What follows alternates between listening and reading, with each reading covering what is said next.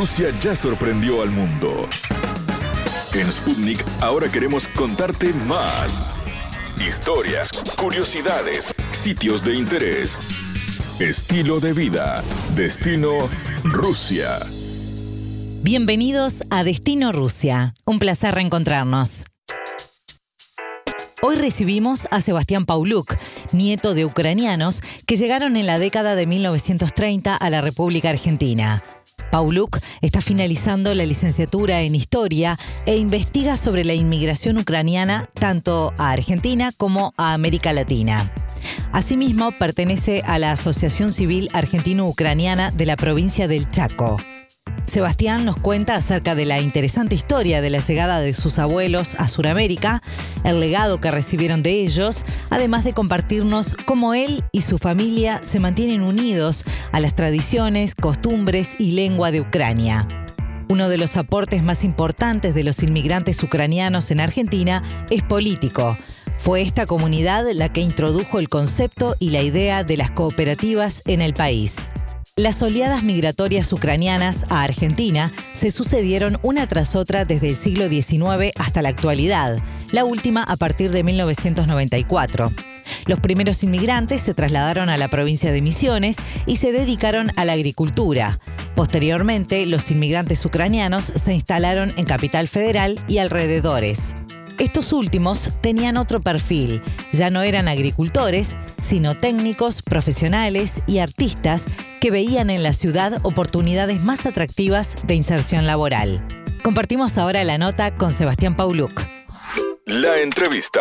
Un placer recibir en Destino Rusia a Sebastián Pauluk, que vive en Argentina y que es nieto de inmigrantes ucranianos. Así que la idea es que nos cuente un poquito de su historia de vida y sobre todo la de sus abuelos, que es increíble. Bienvenido, Sebastián. Gracias por la invitación. En este momento poder compartir con ustedes parte de la experiencia de, ser eh, un nieto de inmigrantes. Primero me gustaría que me contaras un poquito de vos y que le cuentes a la gente em, dónde estás viviendo, si vos naciste en, Latinoamérica o, viniste también de, tierras eslavas, para que la gente primero te conozca un poco más a vos. Bueno, mira, yo estoy viviendo actualmente en la provincia del Chaco, eh, que queda al norte de la Argentina, y o soy oriundo de otra provincia, que es la provincia de Misiones, que está un poquito más al norte inclusive, es conocida por las cataratas del Iguazú. Bueno, ahí fue el, eje de la inmigración eslava en la Argentina. Se dio inicio en la ciudad de Apóstoles, allá por el año 1897, y tuvieron diferentes oleadas de, de inmigrantes eslavos que fueron conformando esa provincia. Bueno, de hecho hemos hecho, te cuento que acá en Destino Rusia ya hemos hecho un par de programas sobre la, la famosa fiesta del inmigrante, enorme fiesta que se hace ahí en Oberá, en Misiones. Bueno, justamente yo soy de la ciudad de Oberá, eh, hemos participado muchísimos años obviamente en la, en la fiesta del inmigrante. Es, de hecho, había un desfile inaugural. Sí. en un principio se hacía en un lugar que se llamaba el, el complejo polideportivo, y ese desfile pasaba por el frente de mi casa, entonces estábamos ansiosos siempre chiquititos poder eh, esperar el desfile y semanas antes estábamos adornando todas las veredas y todo con banderines, con las banderas de, de cada una de las naciones que componían la Federación de Colectividades, ¿no?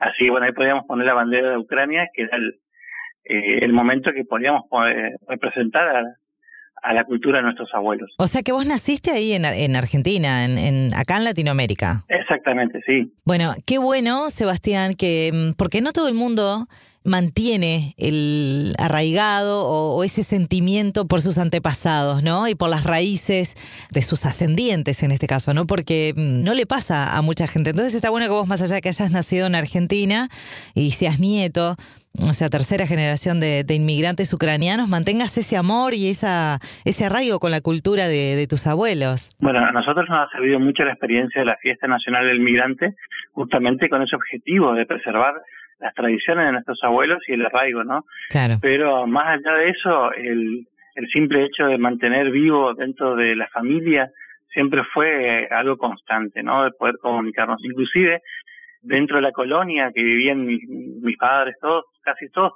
hablaban el ucraniano como una lengua común para comunicarse, a pesar de que había de otras nacionalidades también, ¿eh? Así, entre todos se iban compartiendo y, conociendo mayor eh, el idioma. Si bien yo no soy una persona que hablo fluidamente, o, eh, suelo entender bastante el ucraniano, lo sigo estudiando, por ahí lo que más se transmite principalmente en tradiciones, por ahí son las comidas, Eh, la forma de cocinar, las formas de, de, los preparados de los alimentos, entonces eso es por ahí el vínculo más fuerte que, que queda muchas veces ya en las tercera y cuarta generaciones.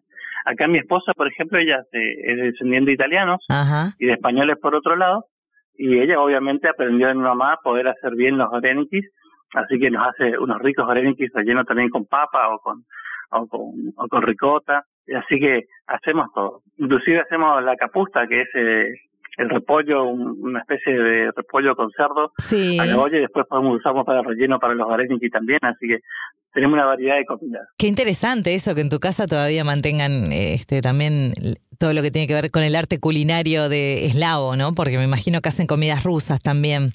Sí, hacemos todo. Bueno, es más, justamente tengo tres hijos varones a los cuales les puse los nombres eslavos. A ver. Eh, uno se llama Iván, el otro se llama Mijail, el otro se llama Vladimir. Claro. Eh, justamente para mantener el legado, mantener el origen. ¿De qué zona son tus, tus abuelos? ¿De dónde vinieron? Bueno, mis, mis abuelos son de Volin, de la provincia de Volin. Es eh, frontera siempre con Polonia. De hecho, sí, hay un ancestro que tiene el mismo apellido de 1638 que organizó una rebelión, la rebelión de Pavluk se llama, así que es bastante conocido en Ucrania ese hecho porque 10 años después se logró la independencia ucraniana eh, en el 1648, ¿no? Mira. Así que bueno, está ahí entre un apellido de los, famosos de la independencia de Ucrania. Sí, sí, de la historia de Ucrania. Contanos eh, eso, Sebastián, sobre, ya que empezamos a hablar un poquito de, del tema de tus abuelos en cómo es la historia de ellos, cómo llegaron a, tierras latinoamericanas, eh, por qué se vinieron. Escuché por ahí que dijiste que fue en la época del 30, ¿no? Sí, sí, exactamente. Bueno, mi bisabuelo fue el que llegó acá eh, primero en primera medida, y se llamaba Macario. Él llegó a la, Argentina, empezó a buscar eh, lugares donde podía asentar a su familia así que estuvo un par de años, en primero buscando en lugares entre Paraguay, entre Brasil y el resto de Argentina para encontrar un lugar. Entonces, cuando más o menos se estabilizó financieramente, pudo traer a su a sus hijos y a su esposa, ¿no? Eh, así que ellos llegaron, de, salieron del puerto de Ámsterdam, en Holanda, y llegaron en un barco que se llama Silandia, en 1933 llega, llega mi, mi abuelo de la Argentina mi bisabuelo participó en la Primera Guerra Mundial, eh, de ahí evidentemente eh, para la situación de Ucrania quedó como una minoría, se forma la, Segunda República Polaca, entonces mi, mi abuelo nace ya con, con la ciudadanía polaca, emigran a la Argentina y acá se establecieron en la provincia de Misiones, donde comenzaron a trabajar el tema, en primer lugar, a desmontar todo, porque todo es selva. Misiones se caracteriza por eso, ¿no?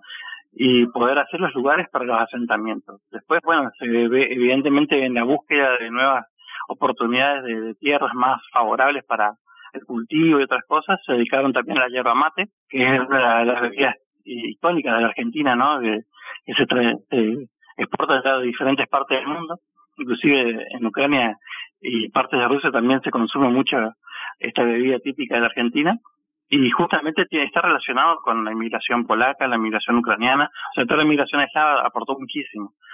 Eh, una de las, grandes marcas de hierba básicamente eh, son de familias de origen ucraniano, ¿no? Eh, las que se manejan hoy en, el mercado local.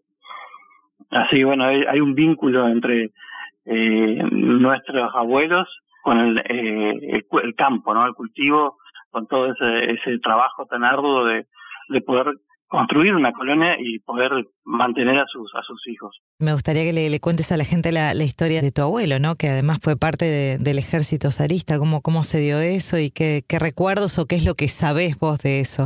Bueno, mi bisabuelo, bisabuelo sería ah, eh, Macario, él participó, obviamente estuvo en Bolín, en principio pertenecía al, al, imperio ruso, al, al zarato ruso, entonces él pertenecía a las fuerzas zaristas participó en la Primera Guerra Mundial evidentemente en esta zona ahí no conocemos bien a qué regimiento. Yo todavía estoy rastreando para encontrar dónde estuvo sentado sus registros, pero sí tenemos eh, fotos de, de su uniforme, eh, con alguna, alguna condecoración que, que habrá obtenido. Evidentemente ellos no contaban mucho todas las vivencias que tuvieron porque, bueno, es un poco traumático. Pero mi papá que fue el último que lo cuidó siempre, él murió con 90 años, así que bastante longevo fue, le legó su arma, el arma que él utilizó en la Primera Guerra Mundial, que era un revólver, una marca Smith Wesson, una marca norteamericana, que él se la pudo traer, se la pudo traer en, eh, en su viaje a, aquí a América. Y se la dejó como legado decir, bueno, esto es una de las, para mantener vivo el recuerdo de que nosotros estuvimos luchando por, por mantener nuestra identidad. Y después, eh, otra de las cosas que le legó fue una, un serrucho, un serrucho de un acero muy bueno, que nosotros siempre, mi papá es carpintero, así que esa fue una herramienta que él siempre utilizó y la tenemos de recuerdo para nosotros por, por la calidad de la herramienta y por lo que significa, ¿no? decir, claro. trabajar de, eh, con esas herramientas para nosotros era, era recordar el, legado de nuestros abuelos, ¿no? Ni que hablar, una herramienta histórica y, con un valor emotivo además muy grande. Qué, qué bueno, qué interesante. Más allá de que sabes mucho de la historia porque, bueno, tiene que ver con, tu, con tus lazos sanguíneos, también vos te dedicas a eso, ¿no? Sí, eh, yo me dedico a estudiar historia y específicamente me gusta la historia de Ucrania, la historia de Polonia, la historia de Rusia, porque es parte de, entender mejor nuestro legado. Yo me dedicaba primero a la carpintería con mi papá, muchos años, pero siempre tenía eso en, en, mente que quería terminar, hacer una carrera universitaria ligada a la historia. Siempre quería ser historiador.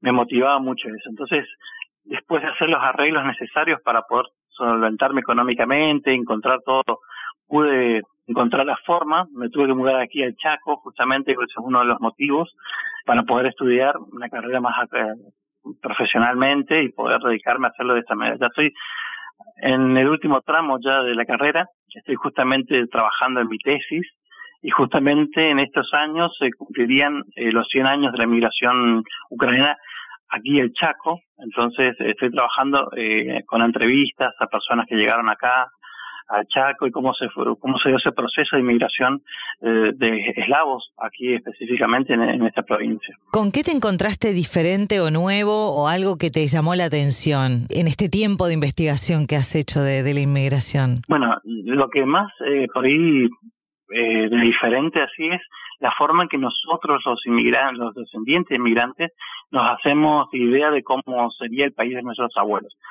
Por ahí, eh, por el relato de lo que ellos nos contaban, que por ahí siempre era de acuerdo a sus propias vivencias, eh, la forma de transmitir su idiosincrasia, lo que iba pasando, no era una forma generalizada, o sino que por ahí nosotros idealizamos mucho esa realidad.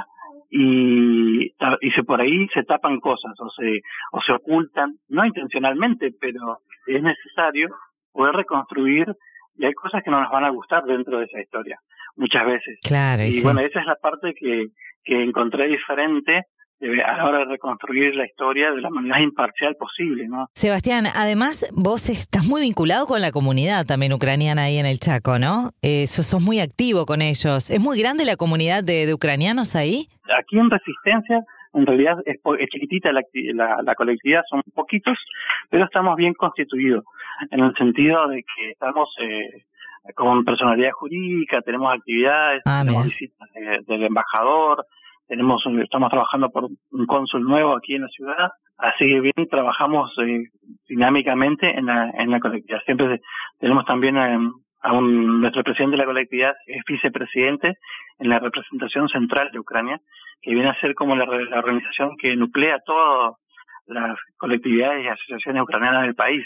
Así que en ese aspecto, a pesar de ser poquitos, creo que tenemos eh, muy buena representación y eso nos ayuda a siempre a, mantener el vínculo directo con, con, eh, con Ucrania y con todo el legado eh, tanto cultural como político, así que eso nos ayuda a estar enfocados siempre, ¿no? Me acuerdo que yo llegué al, al Chaco, llegué unos días y lo primero que hice fue agarrar una guía telefónica porque muchas personas no conocían el tema de la colectividad. aquí no hay resistencia. En el interior del Chaco sí, las comunidades ucranianas son mucho más grandes, son mucho más organizadas. Eh, de hecho, eh, hay una ciudad que se llama Las Breñas, que es un lugar icónico para el Chaco, eh, donde inclusive los primeros inmigrantes, a los pocos años de haber llegado, construyeron una iglesia. Entonces, muy bonita la, la, la iglesia. Ah, mira. Así es, hoy, hoy es patrimonio eh, cultural histórico de la provincia del Chaco. Esa, esa iglesia construida por esos inmigrantes ucranianos. Qué bueno, qué interesante. Sebastián, ha sido un placer conversar contigo y que nos cuentes eh, tantas cosas interesantes que tienen que ver también con la historia, ¿no? Más allá de, de tus abuelos y bisabuelos, la, la historia en general de, de lo que es la inmigración ucraniana. Así que un placer recibirte y muchísimas gracias. Bueno, gracias a vos por el contacto y bueno, te mandamos un, un abrazo y un cariño acá de parte de toda la comunidad ucraniana del Chaco. ¿Sabías que conocemos datos de Rusia que te van a maravillar? Ucrania ocupa el cuarto lugar en el mundo por el número de personas con educación superior. La población ucraniana es una de las más educadas y el número de personas con educación superior por habitante es mayor que el promedio mismo de Europa. Hasta aquí, Destino Rusia. Gracias por la compañía. Destino Rusia.